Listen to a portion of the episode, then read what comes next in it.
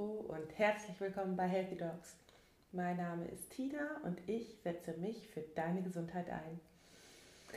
Ja, und ich äh, melde mich jetzt seit einer längeren Zeit, ich glaube zwei, drei Wochen waren es bestimmt, zurück.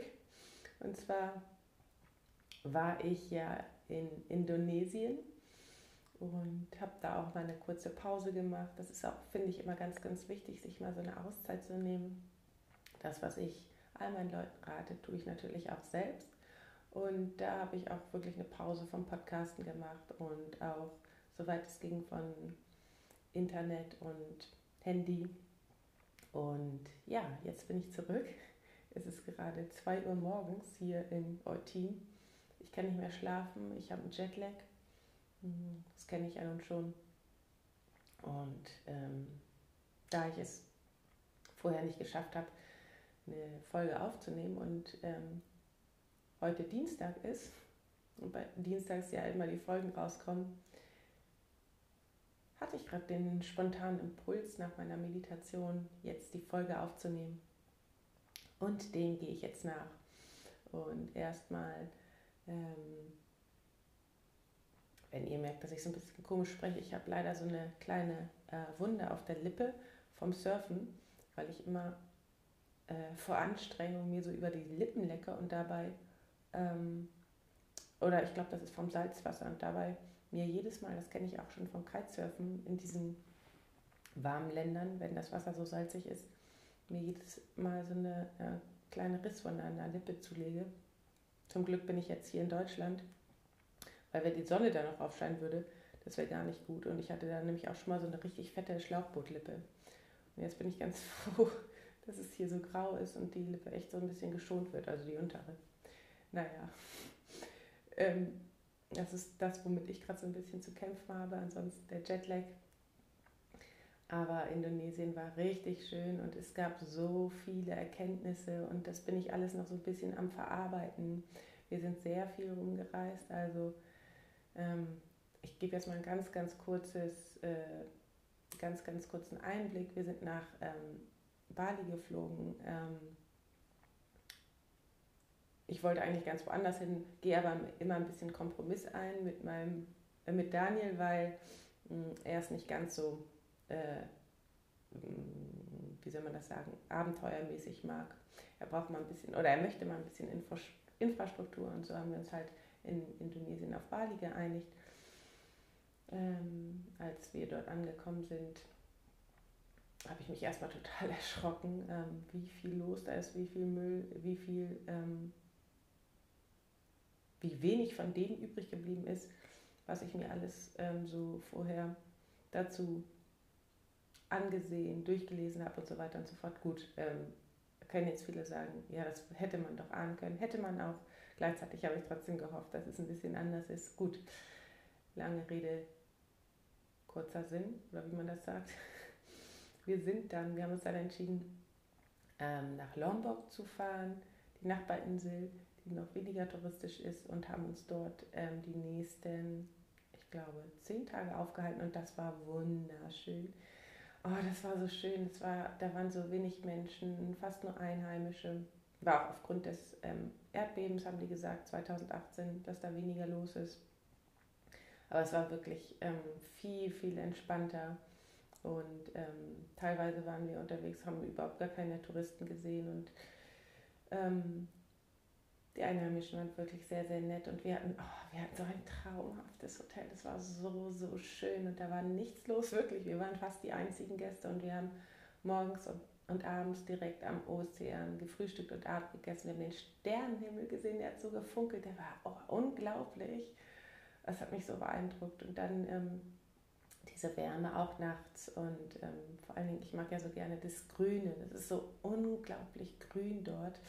Also, also dadurch, dass Regenzeit ist, ähm, es hat übrigens auch ein paar Mal richtig krass doll geregnet, ähm, es ist ja sehr, sehr grün und das ist einfach so schön. Man, es sind sehr, sehr viele Vögel, sehr viele Tiere da und dieses Grüne ist immer noch so was, hat so was Beruhigendes für mich. Wenn ich sonst, ähm, letztes Jahr war ich ja in Südafrika zum Kitesurfen und da dieses nur helle, nur Wind, nur Sonne ist so, so von der Stimmung so unentspannt. Und dieses Grüne entspannt einen so und ja, das Hotel war so schön und ähm, ich habe mich da einfach so, so wohl gefühlt. Es gab auch so gutes Essen. Die essen ähm, ganz viel Reis natürlich, ganz viel Gemüse und vor allen Dingen ähm, Tempeh und ähm, Tofu. Und ich bin jetzt totaler Tempeh-Fan. Das sind auch fermentierte Sojabohnen. Naja, und ich bin so ein Typ, ich kann dann auch jeden Tag das gleiche essen. Grünes Curry mit Reis oder eben auch Nasi Goreng ist da ganz, ähm, ist halt ein, ähm, ein Nationalgericht dort, gibt es an jeder Ecke naja, ich könnte mich damit arrangieren, ich könnte das jeden Tag haben, ich könnte jeden Tag meditieren, dort die Stimmung aufnehmen und so weiter und so fort. Haben wir auch, äh, wir sind auch eine längere Zeit als gedacht in dem Hotel geblieben. Dennoch wollten wir dann noch ein bisschen rumfahren und hm, Daniel möchte auch immer gerne noch was anderes sehen und dann waren wir noch im Süden von Lombok. Da sind ähm, so versteckte Gillis, so kleine Gillis, noch die haben wir uns angeguckt. Boah, das war traumhaft, der Strand, also wirklich ähm, äh, paradiesisch. Und äh, das kann man nicht anders sagen. Hm, wir sind da mit einem kleinen Boot hingefahren und da ist noch kein Tourismus oder wenig Tourismus.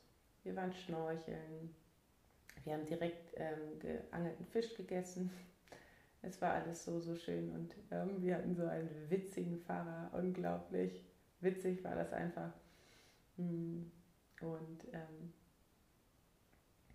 ja, dann sind wir aber die letzten vier Tage, weil wir, ich wollte auch wirklich, ich wollte eigentlich auch noch mal sehen, wie Bali, also wir hatten ja nur einen kleinen Teil dann gesehen, wie Ubud ist und ähm, Ubud ist ja diese spirituelle Stadt in den Bergen und dann haben wir nochmal zwei Tage dort verbracht und das war auch eine unglaublich tolle Erfahrung, muss ich sagen. Also die Energie ist da schon hoch und ich kam sehr gut in die Meditation. Und ähm, jeder oder viele, ähm, man merkt dort, die ähm, Balinesen in Ubud sind ganz anders als die Balinesen jetzt an, an der Küste. Ähm, die sind sehr, ja, mh, hm, tolerant, sehr äh, hilfsbereit und sehr umsichtig und ähm, das ist so süß, die geben, die sind, das sind ja Hinduisten und die ähm, stellen ihre Opfergaben fünfmal täglich auf und ähm, es sind immer so kleine Schälchen mit Blumenblättern und Reis und äh, Räucherstäbchen und oh, wir hatten so ein tolles Hotel in Ubud, weil es Daniels Geburtstag war und ähm, wir hatten so ein äh, Zimmer mit einem, einem riesen so Art Sofabett mitten über den Dächern. Und es war sehr, sehr ruhig dort, alles grün und alles so, naja, von der Energie hoch, weil alles aus so ganz tollem Holz bestand und Stein, nicht so ein Plastikhotel, sondern wirklich so, oh, es war so, so schön. Das haben wir uns dann mal gegönnt. Das war wirklich ein tolles ähm, Hotel. Ich glaube auch nur mit vier Zimmern oder so. Mitten in Ubud. Und ähm, also da hat man schon gemerkt, dass eine ganz, ganz andere Energie sehr hoch und dann sind wir zu den Pyramiden. Ich glaube, wie heißt das nochmal? Vergessen. Pyramids of Chi, glaube ich. Ja, genau. Gefahren und haben dort hm, eine, ähm, eine Klangmeditation mitgemacht. Ähm, eine Soundhealing-Meditation ähm, in den Pyramiden und das war wirklich ein ganz besonderes Erlebnis. Zwei Stunden lang in einer Pyramide mit den verschiedenen ähm, Klangschalen und Gongs, die die dort haben, ähm, leiten die die Meditation an und das war wirklich eine ganz besondere Erfahrung. Ich habe wieder mal extrem viel gespürt und Daniel auch. Ich hatte ihm das äh, zum Geburtstag geschenkt und im Übrigen also wer dort mal ist, sollte das unbedingt mal besuchen. Gibt da auch unglaublich tolle Kuchen und gesundes Essen in Bali. Überall gibt es da ja super tolles, gesundes Essen. Und das ist wirklich schon eine Erfahrung, das mal zu sehen. Und dann äh, haben wir noch am Ende zwei Tage in Canggu verbracht, wo ich erstmal die Krise gekriegt habe, weil das überhaupt nicht von der Energie total runtergegangen ist und nicht mit zu vergleichen war mit den Stränden in Südlombok. Aber ich bin ja dorthin gefahren, um nochmal richtig zu surfen, weil ich äh, hatte, war bis, bis dato noch nie surfen gewesen.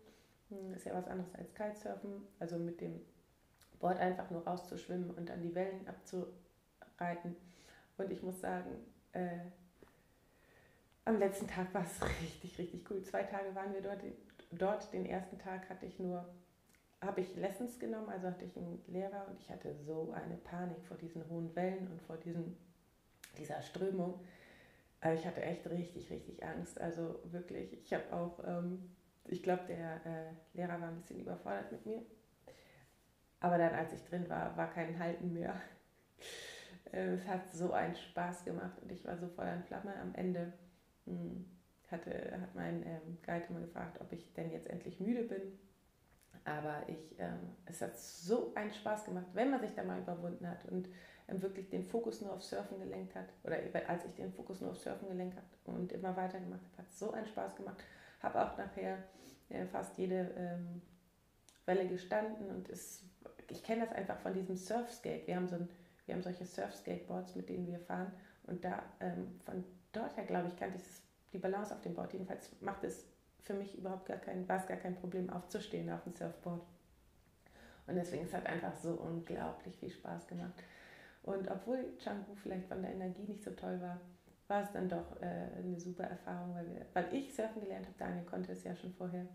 Und ja, wir auch noch ein paar tolle Restaurants ausprobiert haben, ein bisschen was anderes. In Lombok hat man wirklich nur indonesisches Essen bekommen, was ich ja sehr, sehr schön finde. Und in Bali hat man dann wirklich wieder auch westliches Essen bekommen. Und Daniel hat, war so ein Fan von dieser Avocado Factory, wo es alles aus Avocados gibt. Also Avocado-Tacos, Avocado, ach, ich weiß nicht was alles, alles aus Avocado. Und ähm, das Clear Café ist so ein Café, wo man ganz besonders gesundes Essen bekommt und so weiter. Also ich bin hier jetzt noch kein Bali-Profi, es kennen sich bestimmt andere noch viel besser aus. Auf jeden Fall waren das so meine Eindrücke von Indonesien. Und ähm, ja, jetzt sind wir wieder hier ähm, der Rückflug war unkompliziert, trotzdem habe ich einen Jetlag und sitze jetzt hier. Mittlerweile ist es bestimmt 2.30 Uhr. Und ähm, ich habe mir eine Kerze angemacht und ein Räucherstäbchen und möchte mit euch, möchte euch erstmal einmal Danke sagen. Vielen, vielen Dank für all die positiven Rückmeldungen zu meinem Kurs, wie man seine Ängste los wird.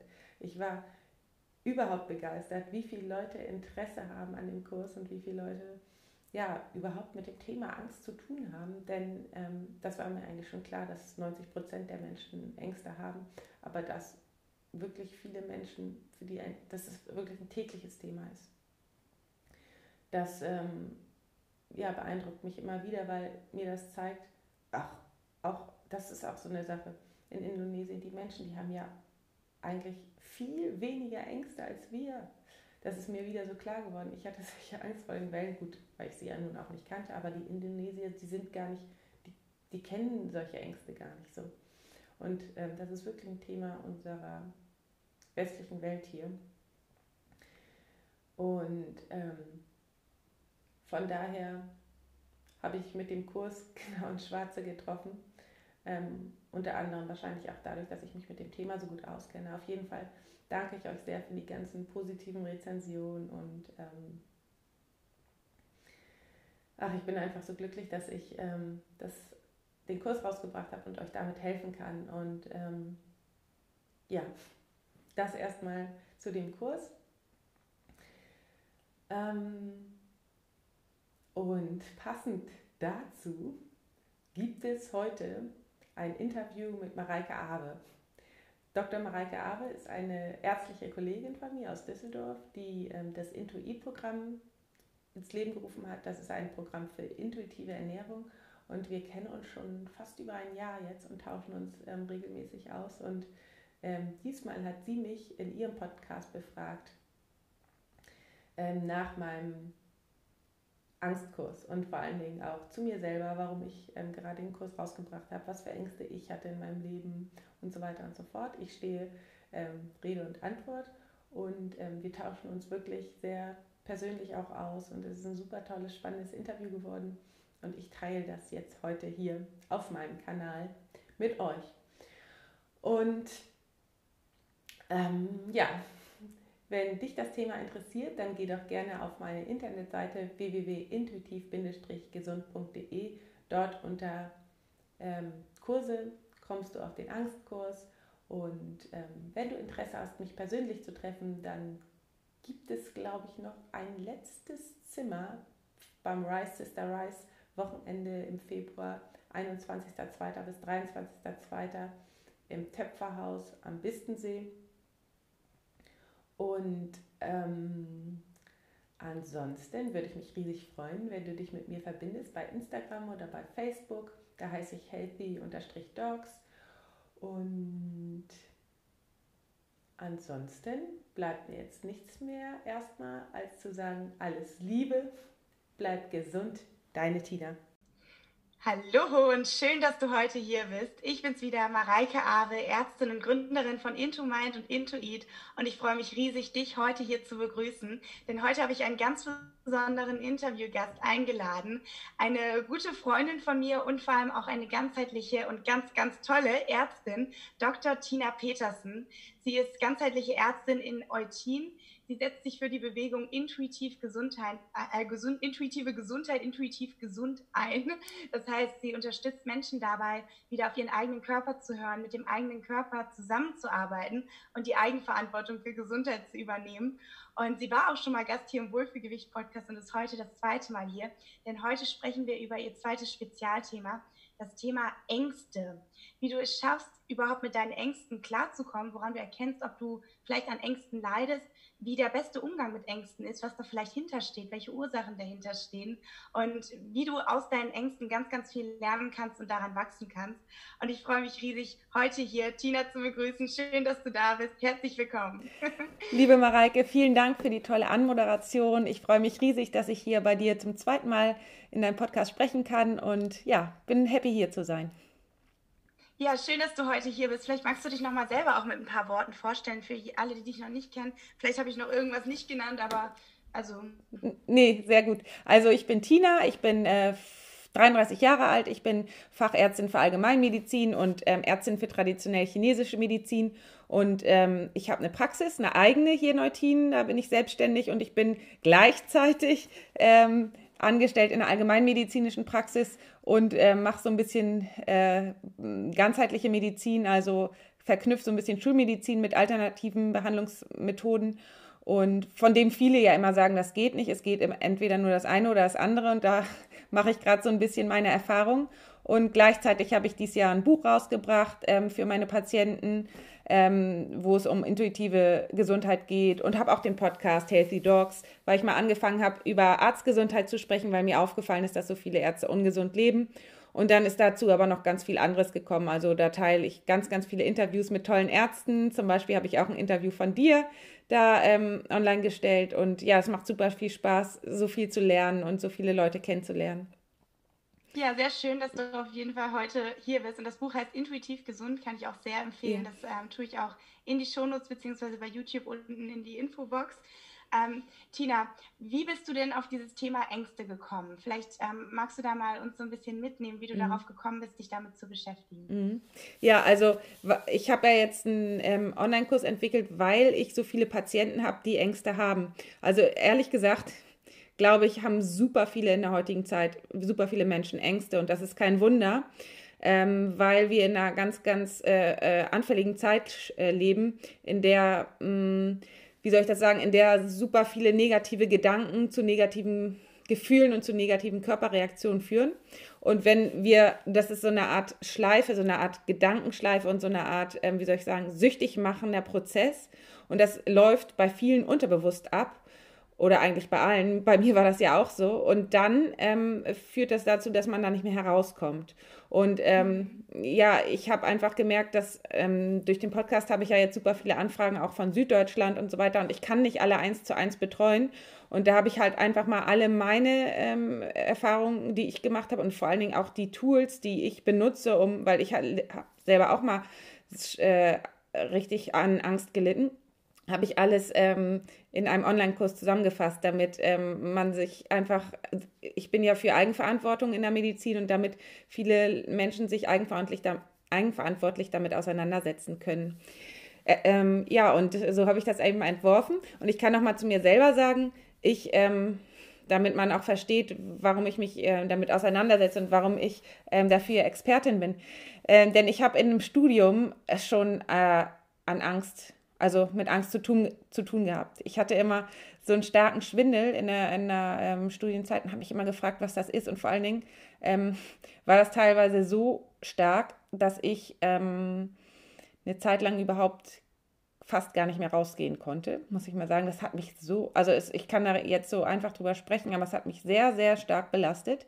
Ich dachte, mit mir stimmt irgendwas nicht. Ich dachte, ähm, ich, vor allen Dingen ähm, habe ich gar nichts mehr anderes machen können, als nur noch lernen und nur noch ähm, zu Hause bleiben und Hauptsache, ich schaffe das äh, Studium so ungefähr. Und ich konnte das niemandem erzählen, weil es mir peinlich war. Und ich dachte, es bleibt jetzt für immer. Also ich war, ich war total in diesen negativen Gedankenschleifen drin. Und ähm, ja, und da habe ich ja halt jetzt einen Weg, also schon länger halt einen Weg raus. Damals habe ich einen Weg rausgefunden. Und es ist ja nicht so, dass ähm, einmal Ängste weg sind, sondern es ist auch im Leben, es gehört ja zum Leben dazu, ähm, die Angst. Also jeder Mensch hat für irgendetwas Angst. Es ist nur wichtig, dass man lernt, wie man damit umgeht und nicht, dass die Ängste einen so stark kontrollieren oder beeinflussen, dass man im Leben gar nichts mehr machen kann und der Radius sich so ein, dass man, es gibt ja Menschen, die können von zu Hause nicht mehr rausgehen, weil sie so Angst, so starke Angstzustände haben. Und das finde ich irgendwie so schade. Und ähm, ja, das Leben ist ja nicht nur, ähm, also verstehst du, wenn man sich ständig nur damit befasst, mit diesen Angstgedanken, wird das halt so, du sagst es auch in deinem, in deinem Podcast oder in deinem Buch und in dein, von deinem äh, Projekt so toll, diese ähm, Neuroplastizität, weißt du, verstär du verstärkst durch die Gedanken und durch diese Reaktion immer wieder diese gleichen Nervenverästelungen. Und deswegen mhm. ist es so wichtig, da rauszukommen. Mhm. Du hast es gerade beschrieben, wie so ein Kreislauf, der unbewusst stattfindet. Mhm. Also, dass quasi die ganze Zeit das Unterbewusstsein in diesem mhm. Loop ist. Ja. Ähm, negative Gedanken, negative Gefühle, negative Reaktionen im mhm. Körper und auch negative Handlungen zum mhm. Teil. Und ähm, vielleicht kannst du da nochmal genauer darauf eingehen, ähm, wie das überhaupt entsteht. Also wie kommt es dazu? Weil gerade heutzutage hm, gibt es ja viele Menschen, die versuchen immer positiv zu denken. Und ich glaube, gerade bei denen, ähm, ich, ich, glaube, ich bin auch lange, lange Zeit so gewesen, dass gerade bei denen unbewusst dieser, dieser ähm, Loop noch mehr bestärkt wird. Mhm. Ähm, vielleicht magst du da noch mehr drauf eingehen, wie entsteht das, wie kommt mhm. das dazu? Auf der einen Seite, also du hattest gerade das angesprochen, dass es viele Menschen gibt, die positiv denken. Genau, es gibt auch viele, gerade junge Menschen, die ähm, das äh, sozusagen nicht mehr in dieses Hamsterrad tappen wollen, immer die negativen Gedanken. Also bei den, bei vielen älteren Menschen ist es so und die auch ähm, so stark in ihren Prozessen drin sind, dass äh, die gar nicht mehr aus so einer Gedankenschleife rauskommen. Das halt in der heutigen Zeit bei, uns in der westlichen Welt ist es nun mal so, dass Nachrichten sind schlecht. Das, was man im Fernsehen guckt, ist schlecht. Dann hört man nur schlechte nur Schlechtes um einen herum. Dann kommt, dann kommt halt dieser Loop von schlechten Gedanken und dann kommt es halt über den Körper halt durch Gedanken entstehen Gefühle, entstehen Körperreaktionen. Das ist das eine, das hattest du ähm, aber nicht angesprochen. Du hattest angesprochen, dass, wie das sein kann, wenn man äh, sich schon positive Gedanken macht. Und das ist das mhm. andere Problem, wenn man ähm, die ähm, negativen Gedanken gar nicht mehr zulässt. Also es, äh, es, entsteht ja auch so eine Bewegung, dieses Positivdenken und dieses immer auf, ähm, auf äh, was ja auch gut ist, sich auf das Positive zu konzentrieren und ähm, gleich, also sozusagen diese, diese negative Stressantwort ähm, zu verändern und eine positive äh, Antwort äh, zu kreieren, den Körper sozusagen auch zu trainieren, darauf wieder positiv zu sein. Das finde ich sehr, sehr wichtig. Gleichzeitig ähm, kann man das äh, Negative nicht unterdrücken oder nicht wegmachen und ähm, nicht, nicht einfach ähm, nicht sehen, weil dann kommt es umso krasser, ähm, dann kommt es irgendwann so, dass, dass eine Panikattacke oder irgendwas einen so krass einholt, dass, ähm, dass es sozusagen überwältigend zurückkommt. Das Wichtige ja. ist, eben beides zu sehen, dass, das mhm. also beide Seiten. Mhm. Also quasi Yin und Yang, dass es immer mhm. quasi in jedem Dunkles auch was in jedem Dunklen auch was Helles gibt und andersrum. Genau. Ähm, und das finde ich einen sehr, sehr wichtigen und spannenden Gedanken, ähm, dass man eben also ich, ich, ich sehe das so ein bisschen aus dem, was ich jetzt bei dir rausgehört habe, dass in der Tiefe quasi dieser Kreislauf stattfindet, der unbewusste Kreislauf Mhm. Und ähm, es gibt einmal die Option, diesen Kreislauf vielleicht zu füttern, indem man zum Beispiel immer negative Nachrichten guckt, indem mhm. man sich ständig in Sachen reinstresst und ständig das Unterbewusstsein mit negativen Sachen füttert. Das ist die eine Gruppe. Mhm. Dann gibt es aber auch die, die bewusst sagen, ich will nur positiv denken, ich will nur immer gut drauf sein, ich will mhm. nur immer lächeln, ich will stark sein, ich will arbeiten. Und ich glaube, dass du und ich, wir beide auch zu dieser Gruppe gehören, zum Beispiel ähm, auch als Mediziner, dass du willst ja immer leisten und mhm. willst es gut machen und willst nett sein und und und. Ähm, das ist die andere Gruppe. Und bei der Gruppe, was passiert da? Warum wird die Angst bei denen stärker? Also wie mhm. kommt das? Weil man es ablehnt? Mhm. Oder was genau. genau passiert da? Um ja, weil man es ablehnt und weil man es nicht spüren will. Und ähm, es sind ja auch manchmal negative Gedanken da und dann werden die verdrängt. Dann wird gedacht, nee, das darf ich jetzt nicht fühlen. Das ist ja jetzt ja. nicht richtig. Nee, das, ähm, also verstehst du, weil man, ähm, der erste Gedanke ist natürlich, sich von so etwas zu schützen, immer nur positive Sachen zu machen und immer nur aufs Positive zu gucken. Zum Beispiel gar nicht mehr das anzugucken, das, das was man nicht sehen ja. will. Aber dann ist es so, dass, ähm, wenn das abgelehnt wird, etwas, was abgelehnt wird und wirklich ähm, nicht gesehen wird, dass das, das holt sich das in einer Macht, wie ich gerade schon gesagt habe. Das ist dann, also verstehst du, um es praktisch anzuwenden.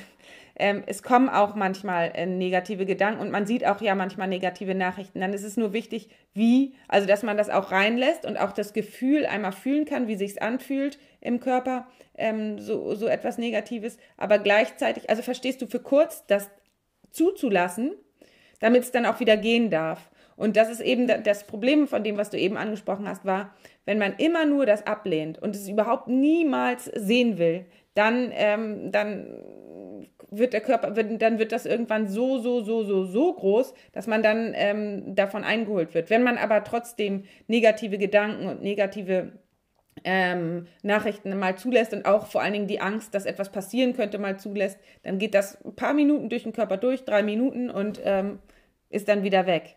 Mhm. Klingt so, als wäre das letztendlich so allgemein. Emotionen, so der Umgang mit Emotionen, den wir ja irgendwie verlernt haben im Laufe unseres Erwachsenwerdens ähm, und wo wir anfangen, Dinge wegzudrücken, nicht fühlen zu mhm. wollen und ähm, dadurch ein ungesundes, ja, Dis eine Disbalance eigentlich haben mhm. zwischen dem, was negativ ist und dem, was positiv ist. Und ähm, da nochmal, also das ist quasi das, was in der Tiefe passiert. Ähm, welche Ausdrucksform hat denn Angst? Also woran äh, merken Menschen, dass sie Angst haben? Weil ich könnte mir mhm. vorstellen, dass jetzt ähm, vielleicht jetzt hier gerade, wer den Podcast hört oder das YouTube-Video schaut, sich gerade denkt, ja, Angst, was ist noch normal? Mhm. Ähm, was ist schon ein eindeutiges Zeichen, dass ich da hingucken sollte? Und ähm, ja, was gibt es da so für verschiedene Ausdrucksformen? Mhm. Ja, bei einer Angstreaktion werden ja ähm, äh, im Körper Hormone freigesetzt, die dazu führen, dass die Blutgefäße enger sind, dass, ähm, dass der Blutdruck höher geht, dass sozusagen auch, auch ähm, ja, eine Fluchtreaktion im Körper äh, stattfindet. Und das ist so eine Art Erregung im Körper. Also ähm, ja, und wenn das zu stark wird, ähm, und diese Erregung, die würde einfach, wenn man die, wenn man es ganz normal zulässt, also ich habe das auch, ich hatte jetzt gerade letzte Woche eine Lesung, da war ich auch, ähm, ange, also wie soll ich sagen, angespannt oder erregt. Ich habe das gemerkt im Körper. Gleichzeitig ähm, habe ich es einfach zugelassen, gesagt, okay, das gehört dazu, ich entwickle mich ja jetzt weiter, es kommt ja was Neues. Diese Angst gehört dazu und dann ist sie von alleine weggegangen. Wenn ich jetzt aber ähm, diese Angst bekämpfen würde, sagen, oh, das darf nicht sein, ich, ich will doch jetzt gut die Lesung gut machen und das behindert mich und so weiter, dann würde es immer stärker werden im Körper. Das heißt, dieses Gefühl würde, würde sich aber mit Macht durchsetzen und es immer stärker werden. Und dann kommen solche Sachen wie zum Beispiel Schwindel dazu, wie ich damals im Studium hatte, oder Schweißausbrüche oder extremes Herzklopfen, so, so dass es unangenehm wird im Körper. Und ich habe viele Patienten, die unter Panikattacken leiden. Und genau das ist so etwas. Der Körper holt sich das dann so, so stark, dass diese Panikattacke so, als verstehst du, es ist wirklich wie Angst vom Tod. Also weil, weil der Körper einfach so in Angst ist. Das ist so eine krasse Angstattacke und das ist mega, mega unangenehm. Ist klar, dass man das nicht fühlen will. Aber dann ist es halt so, wenn man es so lange verdrängt hat, dann, dann gibt es keinen anderen Ausweg, als dieses einmal zu fühlen, weil ähm, wenn man das nicht fühlt, dann wird es immer, immer stärker. Hm, und das dann auch wirklich zuzulassen und in voller Intensität zu durchleben. Genau. Und ähm, da wirklich dann auch reinzugehen in die Angst und das ähm, quasi, ja, vielleicht magst du da nochmal genauer drauf eingehen. Wenn ich jetzt merke oder wenn jetzt jemand gerade den Podcast hört und sagt, ich habe ich hab Ängste, mhm. die kommen manchmal hoch. Ich habe zum Beispiel manchmal Schwindel oder ich habe zum Beispiel, ich habe Schweißausbrüche oder Herzrasen. Was ist da der beste Weg, damit umzugehen? Mhm. In dem Moment sich einfach zu denken, also ich habe damals, als ich im Studium war, habe ich mich dann einfach, als ich Schwindel hatte, am Anfang habe ich mich nicht getraut, muss ich ganz ehrlich sagen. Da habe ich das immer verdrängt und gedacht, ich darf jetzt nicht, das darf jetzt keiner sehen und so. Und dann, als ich es losgelassen habe, als mir scheißegal war, als ich so dachte, ja, und da habe ich mich einfach hingesetzt auf den Bordsteinkante und gesagt, so, mir ist jetzt schwindelig. Und dann ähm, haben mir auch Leute geholfen oder was weiß ich. Ich wollte ja eigentlich kein, das kein, wollte nicht, dass es irgendjemand sieht, aber dann kamen Leute, kann ich helfen oder was weiß ich. Verstehst du, es kommen ja Leute, die einem irgendwie äh, helfen wollen. Und da habe ich gemerkt, die Situation ist ja gar nicht so schlimm. Und dann ist es weggegangen, weil ich dann so dachte, okay, darf ja da sein, ist ja nicht schlimm. Und ja, ja verstehst du, was ich meine? Also da habe ich einfach sozusagen es zugelassen, dass es kurz da ist. Und dann in dem Moment, als ich dann mit anderen Leuten, verstehst du, dann war ich abgelenkt und dann habe ich mit anderen Leuten kurz geredet, habe gemerkt, ich, dann ist es von alleine weggegangen, weil ich so gedacht habe, ja, und dann sitze ich halt jetzt kurz an der Bordsteinkante oder entspanne entspann mich halt kurz. Es ist, geht einfach darum, dass, dass eine Entspannung im Körper stattfindet, dass das Gefühl wieder gehen kann, dass es nicht im Körper ja. bleibt. Ja, mhm. und also, dass man es einfach fließen lässt quasi. Ja, genau, genau. Und das kann man zum Beispiel, natürlich kann ich auch einen Tipp geben, dass man sich einfach einmal hinlässt, hinlegt und das Gefühl durch den Körper durchfließen lässt. Dann wird es einmal ganz, ganz stark. Bei mir ist es manchmal so, dass der Hals sich zuschnürt oder die Brust sich zuschnürt und dieses Gefühl ganz groß werden lassen und dann verschwindet es wieder. Davor haben natürlich einige Menschen Angst. Kann ich auch verstehen. Ich konnte das am Anfang auch nicht ähm, alleine. Da ähm, äh, ist natürlich besser, wenn jemand dabei ist, der dann so ein bisschen aufpasst. Aber theoretisch kann gar nichts passieren. Und das Ding ist, ich habe auch schon mal gesagt, viele von meinen Patienten haben ja genau vor, der Reaktion, vor dieser Situation Angst. Die Angst vor der Angst kommt und wird dann so groß. Und was passiert? Das ist ja eigentlich die Angst vom Tod. Ähm, das Ding ist, weißt du, wann das am besten, was, was den Leuten dann am besten passieren kann? Das Beste ist eigentlich, dass sie dann in dieser Situation alleine sind, niemanden haben, den sie anrufen können und einfach die Situation über sich ergehen lassen, weil dann lernt der Körper, okay, es ist ja gar nicht so schlimm und es geht von alleine wieder weg. Und je häufiger es dann mhm. zugelassen wird, desto schneller wird die Angst kleiner. Hm, hast du dafür irgendein Bild, irgendwie wie so ein Ventil, wo man die Luft rauslässt? Oder wie, wie kann man sich das vorstellen? Ähm, ja, ist eigentlich ein gutes Bild. Also je mehr man die Angst nicht zulässt, wird es in so einem Ballon immer größer, immer größer, immer größer. Und dann jedes Mal, wenn man dann einmal, verstehst du, sie ist so riesig gerade, so riesig. Und das, deswegen ist diese, dieses Gefühl auch so schlimm, wenn man einmal der Angst ausgesetzt ist. Und dieses, das ist ja eine richtige Panikattacke. Und mhm. wenn man die aber einmal zulässt, und das ist wirklich super unangenehm für den Körper, weiß ich. Und ähm, wenn man das aber einmal zulässt, dann wird es ein bisschen kleiner, so ungefähr. Also reduziert sich auf die Hälfte, ist aber trotzdem noch da, dann kommt nochmal eine Angstreaktion, lässt man wieder zu. Dann wird der, dieser Ballon wird allmählich kleiner und dann lernt man, lernt der Körper, okay, die Angst tut mir ja gar nichts. Passiert ja gar mhm. nichts. Und dann wird die Angst viel, viel kleiner. Und dann kann man lernen, mit der Angst umzugehen und jedes Mal die Angst zuzulassen. Wenn sie kurz da ist, geht auch gleich wieder weg.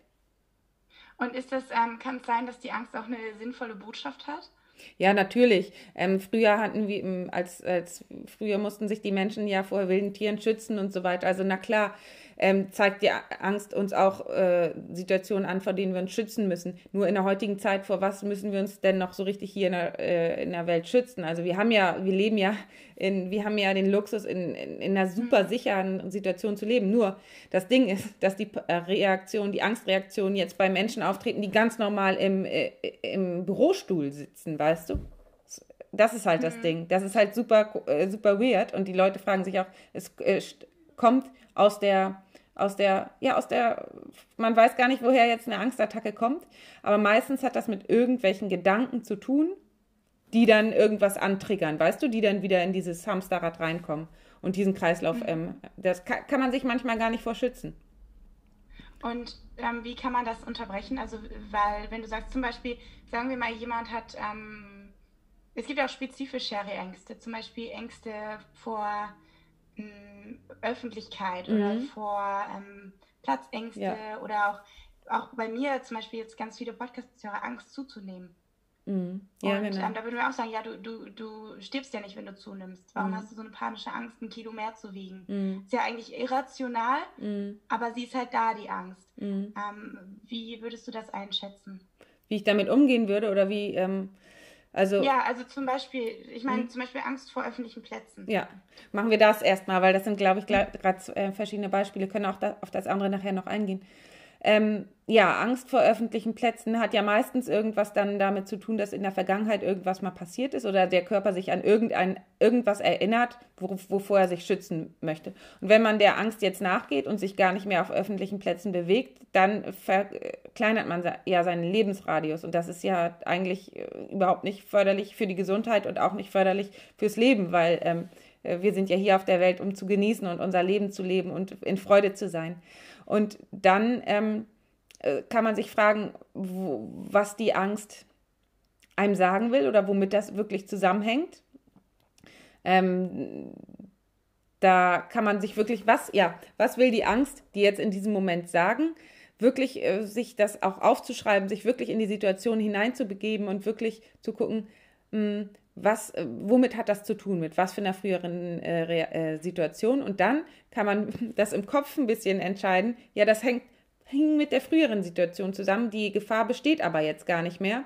Mhm. Trotzdem reagiert der Körper gleich, weil er sich daran erinnert. Also verstehst du, mhm. dass man den Körper so ein bisschen ähm, verstehen lernt, dass man versteht, warum, der, warum die Angst jetzt da ist und die Angst auch zu spüren und trotzdem weiterzugehen. Mhm. Also trotzdem, dass, also ich bin ja auch ein Mensch, der sagt, ähm, sich trotzdem den Situationen auszusetzen. Natürlich. Konfrontation. Ja. Mhm. Mhm. Auf jeden Fall. Okay, also nicht, nicht in die Vermeidungsreaktion, Nein. sondern voll rein, voll mhm. konfrontieren mhm. und sich klar machen, das ist nur eine körperliche Reaktion auf irgendwas, was mal passiert ist. Genau, weil sonst, weil, weil sonst lernt der Körper das ja nicht. Verstehst du? Sonst macht er ja nicht die Erfahrung, dass es gar nicht so schlimm ist. Genau das Gleiche jetzt zum Beispiel, du hast das mit dem Zunehmen gesagt. Klar, viele. Menschen haben dann Angst zuzunehmen, aber sie wissen ja gar nicht, wie es ist, wenn man, wenn, wenn das, ähm, sagen wir jetzt, der Mensch nimmt wirklich zu, aber die hm. Person hat ja noch gar nicht die Erfahrung gemacht, ähm, wie es dann ist äh, in dem Moment. Dann ist der Fokus vielleicht auf etwas ganz anderes gerichtet und ähm, der, klar, die, Ang die Angst ist so groß, aber ich, ich kann nur sagen, hinter einer Angst steckt das größte Geschenk. Weil wenn man einmal die Angst zulässt und dahin geht, wo die größte Angst ist, dahinter ist ein Paradies, weil man dann merkt, okay, ich hatte vor etwas Angst, was völlig, völlig irrational war und dahinter da steckt irgendetwas, wo ich richtig dran wachse, wo ich richtig. Und dann ist das vorherige Problem, was man hatte oder wovor man Angst hatte, völlig egal. Dann ist es ganz egal. Und dann, dann, dann ähm, passiert auch meistens genau das. Also, wie soll ich sagen, wenn jetzt jemand, sagen wir jemand, ähm, äh, nimmt dann zu oder verme nimmt vermeintlich zu, befasst sich aber in dieser Zeit mit ganz vielen anderen Dingen. Wie kümmere ich mich um meine, um mich selbst? Was mache ich für, wie werde ich meine Glaubenssätze los? Wie ver verändere ich meine Persönlichkeit? Und dann, ähm, weil er dann mehr auf sich achtet und äh, gesünder ist und sich halt um seine eigenen Bedürfnisse kümmert, nimmt er halt vermeintlich ein paar Kilogramm zu, merkt das aber gar nicht so richtig, weil er ja jetzt mit anderen Themen befasst ist. Und dann in dem Moment, wo es ihm egal ist, wo es losgelassen ist, geht es auch wieder auf das Normal, also geht es wieder auf ein körperliches Normalgewicht, weil ja plötzlich ähm, sowieso das nicht mehr im Mittelpunkt steht. Verstehst du? Etwas, was so krass gewollt wird oder ab, das ist genau das Gleiche. Wenn so krass gewollt wird, dass nicht zugenommen wird, dann behindert das irgendwas. Es muss losgelassen werden, dass es entstehen darf, dass passieren darf und Vertrauen, dass der Körper ein normales Gewicht reguliert. Also, dass der Körper ja. auf sein Normalgewicht kommt, wenn man loslässt und wenn man dem Körper das gibt, was er möchte, die Bedürfnisse. Mhm. Und ist es dazu hilfreich, auch mit der Angst zu kommunizieren? Auf jeden Fall. Mhm. Man kann, also es gibt ähm, da zum Beispiel so eine tolle Coaching-Übung, die ich ähm, richtig toll finde und die ich für mich selber mal entwickelt habe. Ich weiß gar nicht, wovor hatte ich Angst. Doch, ich hatte Angst vor meiner Selbstständigkeit weil ich Angst hatte, ja, wenn ich jetzt ähm, mich selbstständig mache, dann verdiene ich kein Geld und dann kann ich mir dies nicht leisten und wer weiß, ob keine Patienten kommen und auch mit dem Podcast und was weiß ich nicht alles. Und dann habe ich mir, hat mich das richtig blockiert und ich hätte fast ja nicht, mich nicht selbstständig gemacht. Und dann habe ich aber gedacht, ja, wie kann ich das denn jetzt lösen? Und dann habe ich mir gedacht, ich kann ja mit der Angst kommunizieren und ich habe mir vorgestellt, die Angst ähm, klopft an der Tür. Und das Ding ist, als, als ich dann rangegangen bin, das ist ja bei jedem anders, ich mache die Coaching-Übung dann mit meinen Leuten, zeigt sich die Angst so, wie deine Angst wirklich ist, weil ähm, bei meinen Leuten zeigt sich die Angst ganz anders, als, als sich meine Angst jetzt in meinem Versuch gezeigt hat. Und dann ähm, habe ich die auch reingebeten. Also ich, die sah halt, hatte eine besondere Farbe, eine besondere. Bei einigen ist es ein Tier, bei einigen ist es ein Mensch, bei einigen ist es nur eine Farbe oder irgendwas. Und in dem Moment, wo man dann die Angst wirklich in sein Haus reinbittet, ist es natürlich super unangenehm und man will es überhaupt nicht. Und ähm, es passieren auch schon Körperreaktionen. Das ist halt eine gute Coaching-Übung, die man für sich alleine machen kann. Aber dann, wenn die Angst ähm, drin ist und man dann wirklich mit ihr sprechen kann, bei einigen ist es auch wirklich ein Mensch oder ein Tier oder so, und dann kann man sich ja wirklich mit der Angst auseinandersetzen und ihr sie fragen, was sie möchte, ihr vielleicht auch irgendwas anbieten und zu gucken, was ist denn überhaupt das Problem? Was kann ich tun für die Angst, damit sie mich wieder in Ruhe lässt?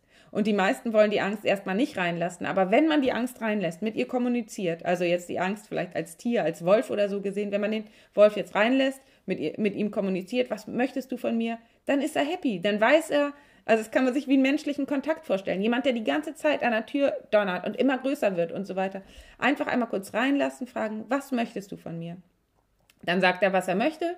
Dann kann man gucken, ob man auf eine Lösung kommt. Und dann ist er aber wenigstens schon mal also zufrieden er kriegt vielleicht auch was zu trinken oder so, aber er fühlt sich verstanden und dann kann er wieder gehen und dann ist dieses Große, was wir die ganze Zeit bekämpft haben, weg. Hm, sehr, sehr schöne Übung. Die hast hm. du mir ja auch ähm, damals empfohlen, als ich mit Angst zu tun hatte. Ja. Und ähm, auf jeden Fall sehr, sehr empfehlenswert. Probiert die unbedingt aus.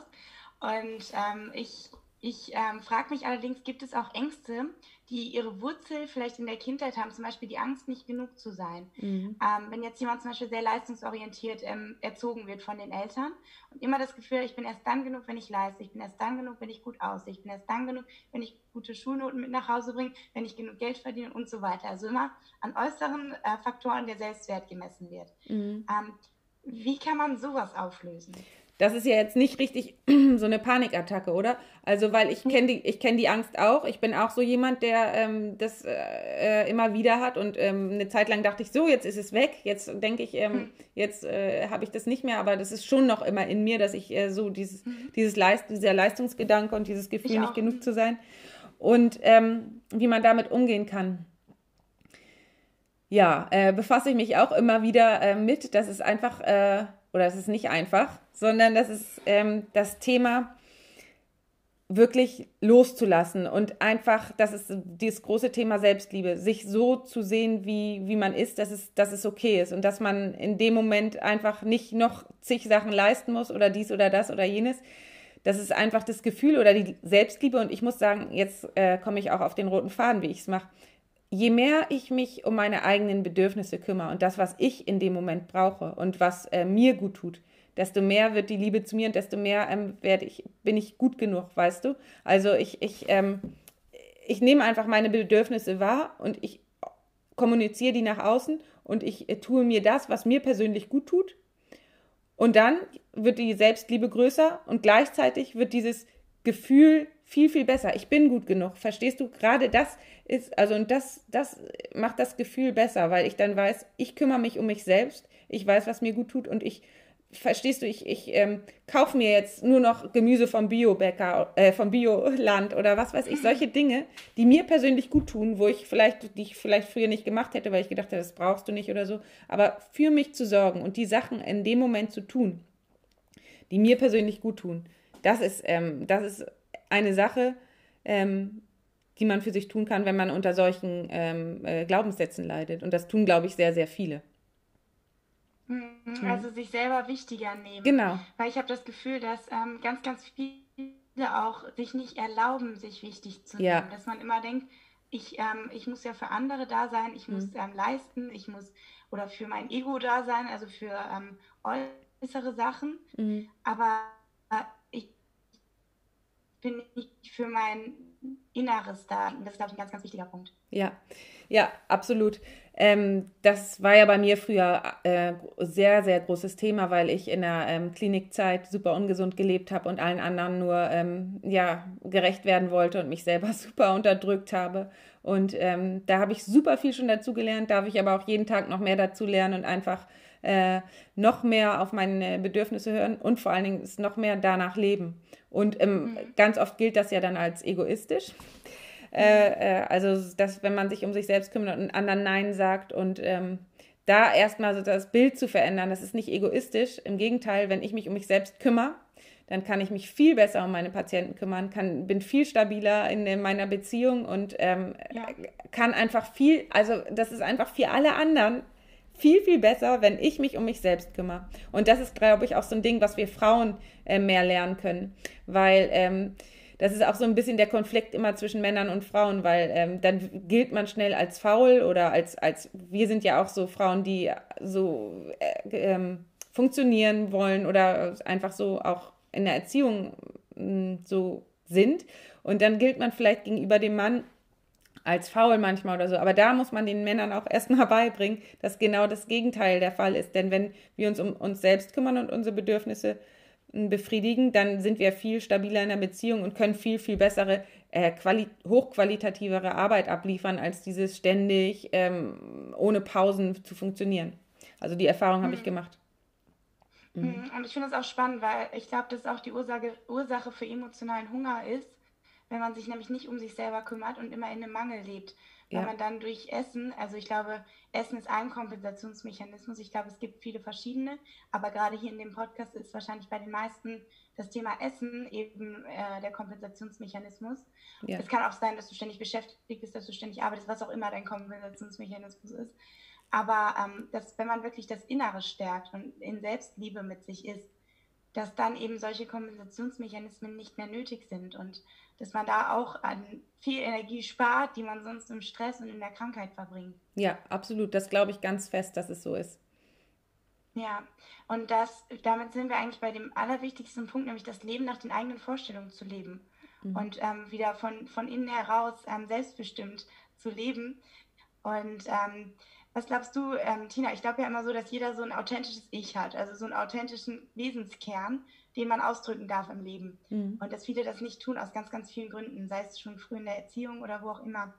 Ähm, glaubst du, dass man das finden kann und was glaubst du, wie man das finden kann, um eben mehr Selbstvertrauen zu haben und auch weniger Ängste? Das kann man auf jeden Fall finden. Ich habe sie auch gefunden. Ich war ja eine ganze Zeit lang auch überhaupt total blockiert und habe irgendwas gelebt, was ich gar nicht selbst war. Und ich habe das verloren durch die Schule und das Studium, weil ich immer funktionieren musste und immer ähm, alles falsch war, wenn man etwas gemacht hat, was nicht nach, den, nach dem System ist. Also verstehst du, man wird ja nach, nach System bewertet und nicht nach, danach, wie man selbst ist. Ich finde es so toll, dass es im Moment in der Bildung sich gerade alles verändert und die kleinen Kinder schon ähm, ja, mehr lernen, sie selbst sein zu dürfen. Und wie lernt man das wieder? Das ist natürlich eine Frage. Ich habe mich intensiv mit mir selbst auseinandergesetzt. Ich habe mir Zeit für mich selbst genommen, mich gefragt, was mir persönlich er gut tut und vor allen Dingen, worauf ich Lust habe und was, wofür ich brenne. Und dann kann man sich natürlich auch nochmal mit der Kindheit auseinandersetzen, weil in der Kindheit hatten wir das mal. Und dann habe ich mich gefragt, was habe ich als Kind geliebt, was für Bücher habe ich gelesen, was für ähm, Filme habe ich geguckt, was habe ich, wo habe ich bei die Zeit verloren. Und das sind dann äh, halt Tätigkeiten, die ich dann wieder gemacht habe. Und da habe ich gemerkt, oh, hier bin ich richtig im Flow. Weißt du, da ist mir alles andere egal. Natürlich ist das schwer, das im Alltag umzusetzen. Da komme ich jetzt gerade äh, selber äh, weiter in ein Lernfeld rein, weil ich jetzt im Moment aktuell sehr, sehr viel gearbeitet habe und nicht mehr so viel jetzt, zum Beispiel ein Hobby von mir, jetzt Kitesurfen, wo ich wirklich richtig zu mir selbst komme. Das konnte ich dann eine Zeit lang auch nicht mehr machen, aber ich weiß, dass es auch Phasen sind. Also dann ist es erstmal eine Phase, wo es halt eine Zeit lang ähm, mehr Arbeit ist. Dann kommt aber auch wieder eine Phase, wo ich mich mehr verstärkt um mich selbst kümmern kann. Und da einfach im Vertrauen zu sein, dass, dass ähm, diese Phasen dazugehören und dass, dass sich alles am Ende ähm, ausgleicht. Und das, ja, das, weil bei mir ist es ganz oft so, in letzter Zeit habe ich so viele verschiedene Projekte, dann müsste ich dies noch machen, das noch und alles steht auf meiner To-Do-Liste und dann denke ich, wann mache ich das alles? Und ich, oh, ich weiß nicht, wo mein Kopf ist und dann lasse ich los tu es, also lass es da stehen und dann kommt die Situation, wo ich es machen kann. Verstehst du? Also ich, ich denke eigentlich, ich habe überhaupt gar keine Zeit dafür. Und dann komischerweise sagt dann vielleicht mal ein Patient ab oder so und plötzlich habe ich dann die Zeit, so eine neue Podcast-Folge zu drehen oder so. Also es kommt irgendwie so alles, wenn man loslässt. Mhm. Mhm. Also nicht da auch da in der Struktur nicht so in Zwängen zu leben, wenn es irgendwie möglich ist, ja. sondern eben auch ähm, den Flow zuzulassen. Ja, genau. Mhm.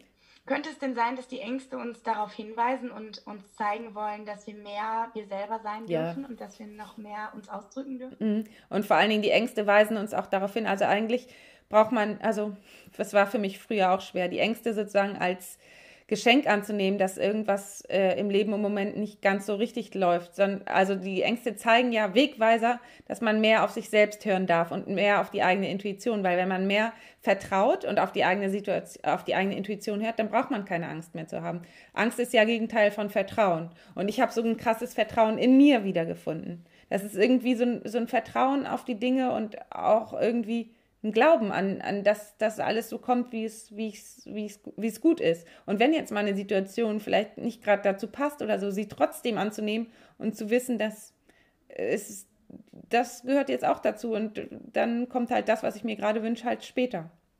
Mhm. Und ich glaube, wenn man dieses Vertrauen wirklich aus diesen Erfahrungen heraus aufbaut, ja. es gibt ja immer zwei Wege. Das, der eine Weg ist wirklich von innen nach außen und der andere ist von außen nach innen. Es gibt ja viele, die sagen, fake it until you make it, du musst dich nur selbstbewusst hinstellen, du musst nur selbstbewusst sprechen und so weiter.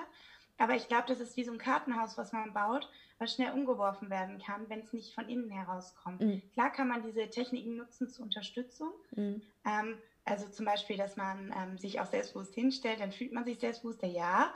Aber ich finde, das wirkliche Selbstvertrauen kommt ja durch viele kleine Erfahrungen, in denen du dir treu geblieben bist, in denen mhm. du du selber bist. Mhm. Und ähm, da, das finde ich, dieses Selbstvertrauen, das kann nichts mehr umwerfen. Ja. Dann, und da finde ich auch Schwindel so eine spannende Metapher, weil ja Schwindel ist, es wirft dich um, mhm. es haut dich um. Mhm. Oder auch Panikattacken, diese ganze Reaktion ist so dieses Instabile, dieses mhm. oh, und ähm, ist, ich breche zusammen. Man sagt ja, ich hatte einen Zusammenbruch. Mhm. Das sind ja alles so Sachen wie, ich bin instabil. Und da wieder zu gucken, wie kann ich von innen heraus schauen, was ich bin und was ich leben möchte. Mhm. Ja, absolut. Das finde ich richtig toll, dass du es das sagst. Das ist nämlich einmal dieses Innere, dieses Vertrauen, was im Innen ist, was ja auch mit intuitiv hm, Essen zu tun hat, also wieder und auch mit intuitiv gesund auf die eigene Stimme zu hören, weil ähm, es kann dir ja niemand von außen sagen, was für dich gut ist. Und was du auch gerade gesagt hast, in die Erfahrung zu gehen, in die Erfahrung zu gehen, eine Erfahrung zu machen von, wenn ich Angst habe und trotzdem weitergehe, wird es gut, weil ähm, das ist auch das, was ich vorhin gesagt habe.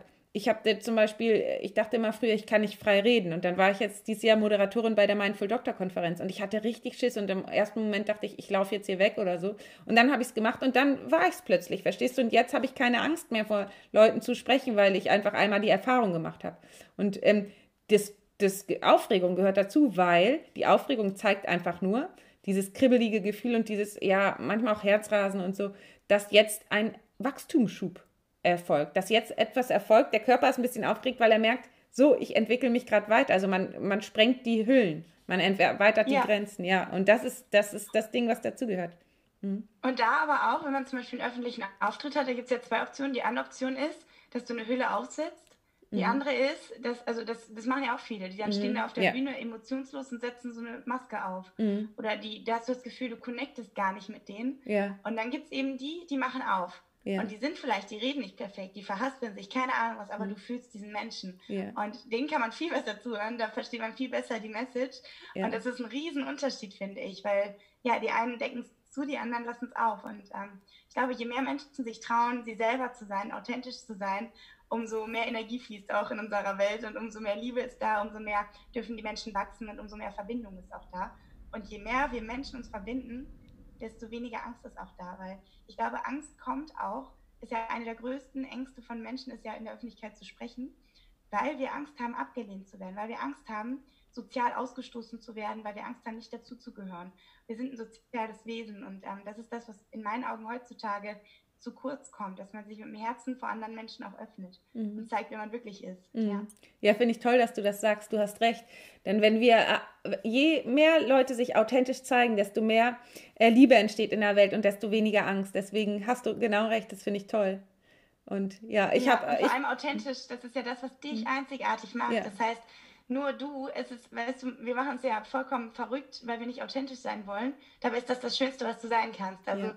wenn du zum Beispiel keine Ahnung, keine dicken Haare hast oder keine, keinen super dünnen Körper hast oder keine, was weiß ich, ähm, dass man sich dafür fertig macht, dabei ist das gerade deine Magic, dass du du selber bist und dass du einzigartig mhm. bist. Und ähm, das, ich, ich würde mir wünschen, ich weiß nicht, wie es in der Schule gerade ist, ähm, aber dass sowas beigebracht wird. Mhm. Ja, das, das wünsch, würde ich mir auch wünschen. Aber ich glaube, da ist die, also es ist alles auf dem richtigen Weg. Oder ich hoffe mal. Mhm. Wir setzen uns auf jeden Fall dafür ein, ja. dass das in der Gesundheit schon mal akzeptiert wird, das eigene Leben nach den eigenen Vorstellungen zu leben. Vielen, vielen Dank, Tina. Ich habe noch zwei Fragen. Also das eine ist, hm, hast du Erfahrungen mit innere Kindarbeit gemacht? Also das innere Kind heilen, wenn mhm. da irgendwas war? Ja. Vielleicht magst du da nochmal drauf eingehen. Mhm.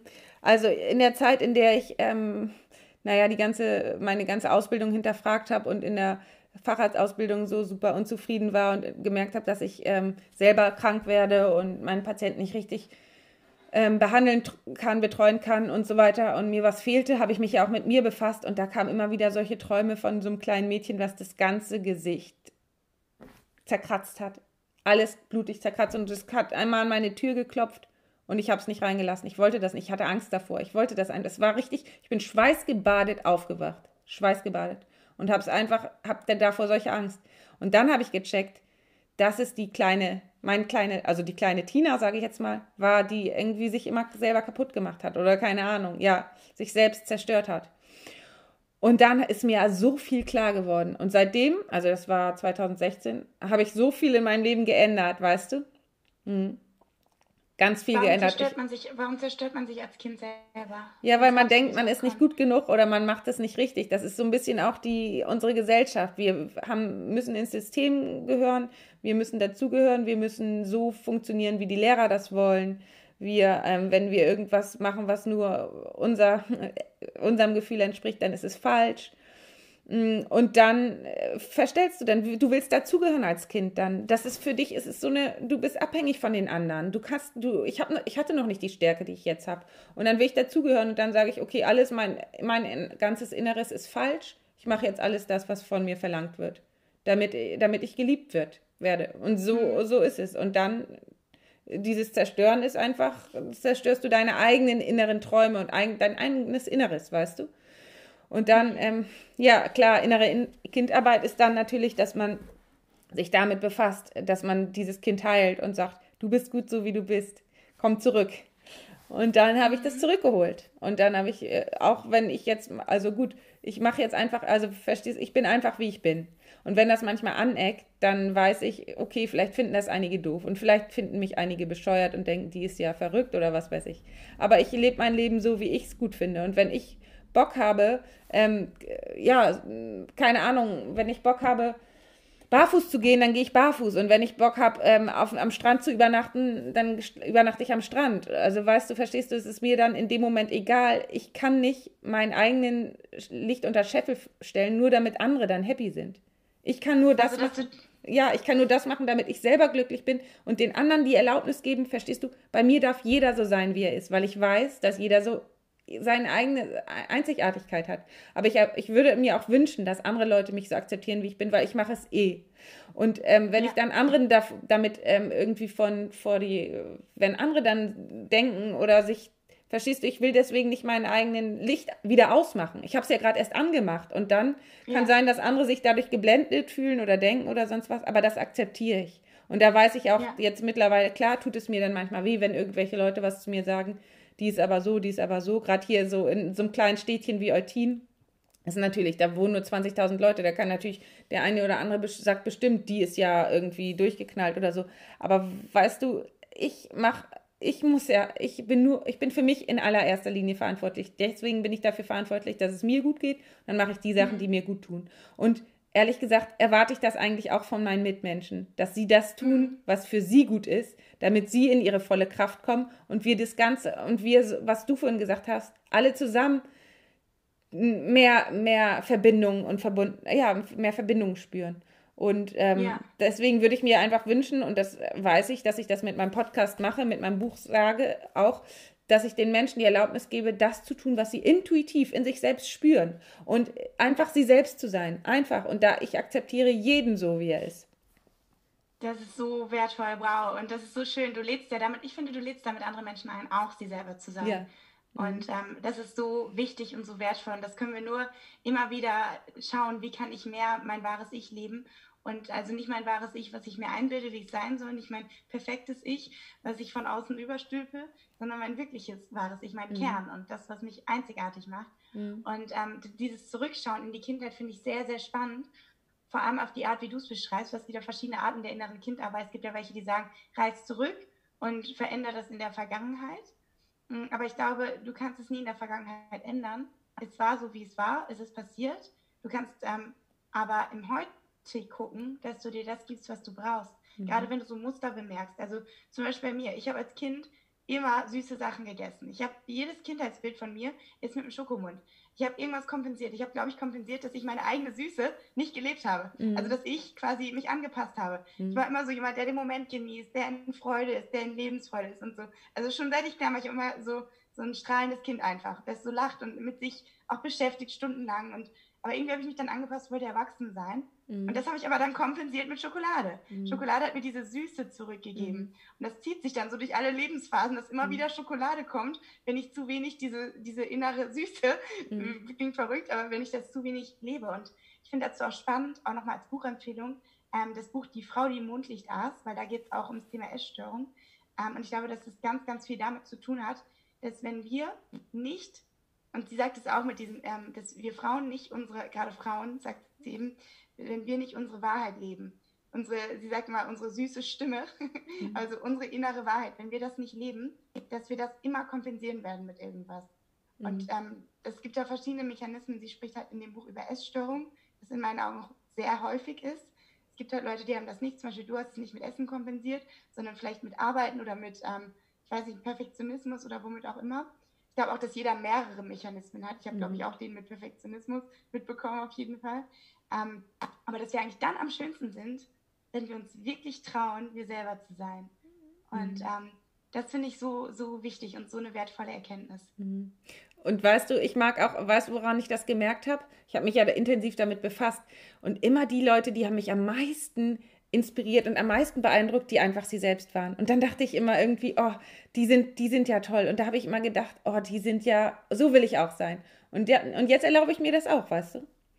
Aber nicht die zu sein, sondern du zu sein. Ich, ich selbst zu sein, genau. Ich selbst zu sein. Gab es da, da ein paar Menschen, die dich besonders inspiriert haben? Mm, ja, bestimmt. Ich habe aber wieder vergessen. Bei mir ist es immer so, die inspirieren mich dann ein paar, eine Zeit und dann In kommt was Moment anderes. Sozusagen ja, genau. Auch, ne? Wenn man mm. die sieht, wenn man Leute trifft. Mhm. Genau, genau, das meine ich. Das, das, und dann irgendwelche. Aber mir fällt jetzt so auf, die, auf Anhieb keiner ein. Also was ich zum Beispiel merke, ist, wenn Leute so eine innere Wärme haben ich finde, man spürt immer, wenn du jemanden triffst, ob der in seinem Körper Wärme hat. Mhm, also ja. ob der so eine Wärme aus, weißt du, was ich meine? Ja, klar, total. Ob der so, so eine mhm. Verbundenheit mit sich. Ich finde, ja. man spürt immer viel, wenn man Menschen trifft. Es ja. gibt welche, die sind kalt, die haben eine Maske auf, mhm. die sind irgendwie ganz wie so, ein, wie so eine Marmorfigur. Und dann gibt es andere, die, die sind so lebendig. Da ist so Feuer irgendwie da. Und das, ich finde, das fühlt man immer. Ja. Man, man merkt auch, wenn die, wenn die tun und sagen, was sie innerlich fühlen. Also wenn das alles übereinander stimmt dann merkt man das. Und ich finde, das, das merkt man einfach in der Ausstrahlung. Und solche Leute haben mich immer beeindruckt. Weil versuchst ja. du, äh, oder ich habe immer früher super viel versucht zu verstecken. Also ich durfte dann so nicht sein, dies durfte ich nicht, das durfte ich nicht. Als ich in der Klinikzeit, äh, in der da hatte ich so viele Dienste, da habe ich dann angefangen zu rauchen, damit ich die Dienste aus. Und dann habe ich mich dafür geschämt, dann habe ich gedacht, das darf jetzt keiner wissen, weil ich bin ja Ärztin. Und sowas, weißt du, ich habe immer alles möglich versucht zu verstecken. Und jetzt ist mir einfach alles egal, ich verstecke nichts mehr. Und das ist so, ja. das ist so eine Leichtigkeit, weißt du? Wenn du nichts ja. mehr verstecken musst, dann, dann, dann ist ja alles leicht. Ist, ja. Ich habe keine Geheimnisse, ich bin so, wie ich bin. Ja, aber du brauchst zum Beispiel auch das Rauchen jetzt nicht mehr so intensiv zum Kompensieren wahrscheinlich oder wahrscheinlich rauchst du jetzt gar nicht. Ich rauche gar seit ich, als ich das gemerkt habe, als ich das gemerkt habe und mir die Auszeit genommen habe ähm, aus, der, aus der Klinikzeit, da hat das von alleine aufgehört. Hm. Das ist aber, glaube ich, genauso mit dem Schokoladeessen oder emotionales Essen oder was auch immer man da hat. Ähm, ist es auch so, dass wenn du, wenn du den, die Ursache dafür löst, ne? Ja. Und bei dir war eben die Ursache, dass du nicht deine Wahrheit oder nicht dir selber treu geblieben bist. Mm, genau. Ja. Mm. Das ist, glaube ich, bei allen, bei allen so. Also ich glaube, dass bei ganz, ganz vielen die Ursache ist. Mm. Spannend, spannend, spannend. Ja. Sehr schön. Mhm. Ähm, jetzt habe ich noch zwei Fragen. Ja. Ich, äh, eine kam gerade noch dazu. Und zwar, ähm, die Frage ist, ähm, Glaubst du, dass wenn man Ängste unterdrückt, dass sich das in körperlichen Krankheiten ausdrückt? Ja, das glaube ich. Weil, mh, hm, wie soll ich das sagen, es ist immer erst das ähm, energetische Feld da oder wie soll ich sagen, die, die Tendenz dazu und dann wird das, äußert sich das in körperlichen Signalen. Wenn die unterdrückt werden, dann äh, äußert sich das in, äh, in richtigen Erkrankungen. Also verstehst du? Er ist, so, er ist erst immer auf energetischer Ebene da, hört sich jetzt so doof an für jemanden, der es nicht kennt, aber erst sind immer die Gedanken da und dann das Feld und dann die, erstmal kommen die Symptome oder Signale des Körpers und dann wird es irgendwann körpermanifest. Und wenn man Ängste die ganze Zeit unterdrückt und sie einfach eigentlich noch da sind und man sie nicht da, äh, nicht sein lässt, dann wird sich das auf kurz oder lang, natürlich führt das dann zu Bluthochdruck, zu Sachen, ähm, zu, ja, zu Gefäßerkrankungen, zu all solchen Dingen. Also bin ich fest von überzeugt. Mhm. Ich glaube sogar, also ich, ich weiß es nicht, aber ich könnte mir vorstellen, dass sogar Erkrankungen wie, ähm, also wirklich zum Beispiel sogar Krebs, dass, dass das vielleicht ja. auch damit zusammenhängt. Klar ist immer genetisch einiges dabei und was auch an Umweltfaktoren aber ich glaube, dass ganz, ganz viel auch in uns drin entsteht. Ja, klar, auf jeden Fall. Also wenn Gefühle unterdrückt werden, führt das genau dazu, dass ähm, das äh, Signal oder das, wie soll ich das sagen, dass der Körper nicht mehr richtig funktioniert und dass es dann, verstehst du, wenn dauernd diese eine Stressantwort im Körper ähm, erfolgt, wenn immer wieder nur Stress und nur negative Gedanken, nur negative Gefühle und dieses andauernde Stress ohne Pause, dann, weißt du, was dann passiert? Dann werden die ähm, die äh, Regulationsprozesse im Körper nicht mehr stattfinden, weil und dann können keine können die äh, Probleme nicht mehr repariert werden und dann hm. entstehen ähm, äh, Schäden an der DNA und dann kann das natürlich zu Krebs führen. Ja. Das ist halt, und das ist das andere, was so wichtig ist, dass wir uns Pausen machen von dem Kopf, weil der Kopf denkt, denkt, denkt, denkt, denkt, dass man wirklich, und dafür ist Meditation halt gut, ich konnte das früher auch nicht, aber dass wir den Körper, dem Kopf auch mal Pause und dem Körper auch mal Pause geben, damit er sich regenerieren kann und damit diese so wichtigen Reparaturmechanismen wirklich stattfinden. Und das ist in der heutigen Zeit so, dass es nicht mehr funktioniert, weil wir sind dauernd in der Reizüberflutung. Ja, Pausen machen, auch ja. im Alltag. Ne? Ja. Pausen gönnen. Mhm. Ja. Ja. So, jetzt habe ich die letzte Frage. Ja. und zwar, ähm, wenn jetzt jemand ähm, gerade denkt, boah, ich will den Online-Kurs von Tina machen zum Thema Angst, ähm, was erwartet einen da? Wie ist der aufgebaut? Also das sind ähm, fünf äh, intensive Tage ähm, mit jeweils äh, einem Video und einer Übung. Und ähm, da geht es darum, was, äh, wie Ängste entstehen, wie man lernt, also damit, man lernt damit umzugehen ähm, und wie man es schafft, dass man selbst ähm, die Angst kontrolliert, anstatt dass die Angst einen selbst kontrolliert. Also andersherum, dass man lernt, mit den Ängsten umzugehen. Und ich habe da alle Übungen äh, reingegeben, die mir selber helfen, geholfen haben und immer noch helfen. Und genau, es sind fünf intensive Tage und es gibt auch eine ähm, Facebook-Gruppe, ähm, in der sich alle Teilnehmer austauschen können. Denn in meiner Community haben schon so viele immer gefragt nach Austausch. Und ähm, ja, jetzt ist da sozusagen eine Möglichkeit geschaffen worden. Ja. Sehr schön, super. Den, den Link zum Kurs tue ich in die Show Notes und ähm, auch hier bei YouTube unten drunter. Falls super. sich da jemand für interessiert, auf jeden Fall, ich glaube, hingucken ist immer der richtigste Weg und ja. ähm, sich damit befassen und einen eigenen Weg zu finden, äh, wie man das auflöst. Und ähm, von daher vielen, vielen Dank für deine Arbeit, Tina. Gibt es noch irgendwas, was du im Abschluss an die Community mitgeben möchtest? Du weißt ja ungefähr so, wer meine Kopfhörer, äh, Kopfhörer Podcast-Hörer sind. Ja. meine Kopf Kopfhörer, die mich über den Kopf hören. was möchtest du noch sagen? Ja, also ich erstmal vielen Dank, dass äh, ich hier sprechen durfte und ich kann noch sagen, ich empfehle allen, auf ihr Herz zu hören. Auch wirklich auf das Herz, auch wenn es manchmal richtig, richtig leise ist, weil ich weiß, dass alle die Antwort in sich haben und sie eigentlich wissen, nur man hat davor Angst und denkt, okay, das kann ich mir eigentlich nicht erlauben. Aber da, dahin zu gehen. Mhm. Bitte? Dahin zu gehen und sich das zu erlauben und darauf zu hören. Mutig zu sein. Und äh, ja, und auch mhm. wenn man es gerade vielleicht nicht spürt. Ich weiß, bei mir war eine Phase, da habe ich mein Herz gar nicht gespürt. Mhm. Da wieder hinzugucken und da mhm. auf die, einfach die Intention alleine. Da wieder hingucken zu wollen, ja. wird die Sachen in dein Leben ziehen. Also du wirst dann früher oder später gucken, was da noch für Mauern sind und ähm, das für dich auflösen können. Ja. Genau, ja. Dankeschön. Vielen, vielen Dank, Gerne. dass du heute bei uns warst. Gerne. Ich habe mich mach's richtig gut, gefreut. Tina. Bis dann. Tschüss. Bis dann. Mach's gut. Ciao. Ich hoffe sehr, dass dieses Interview mit Mareike auf ihrem Kanal dich etwas inspirieren konnte. Und ähm, wenn ja, würdest du mir einen riesengroßen Gefallen tun, wenn du mir eine 5-Sterne-Bewertung hinterlässt bei iTunes. Und wenn dich der Kurs interessiert, dann geh doch einfach auf den passenden Link dazu in den Show Notes oder guck auf meiner Website vorbei unter www.intuitiv-gesund.de Und verbinde dich auch gerne mit mir bei Instagram oder Facebook unter healthy-dogs.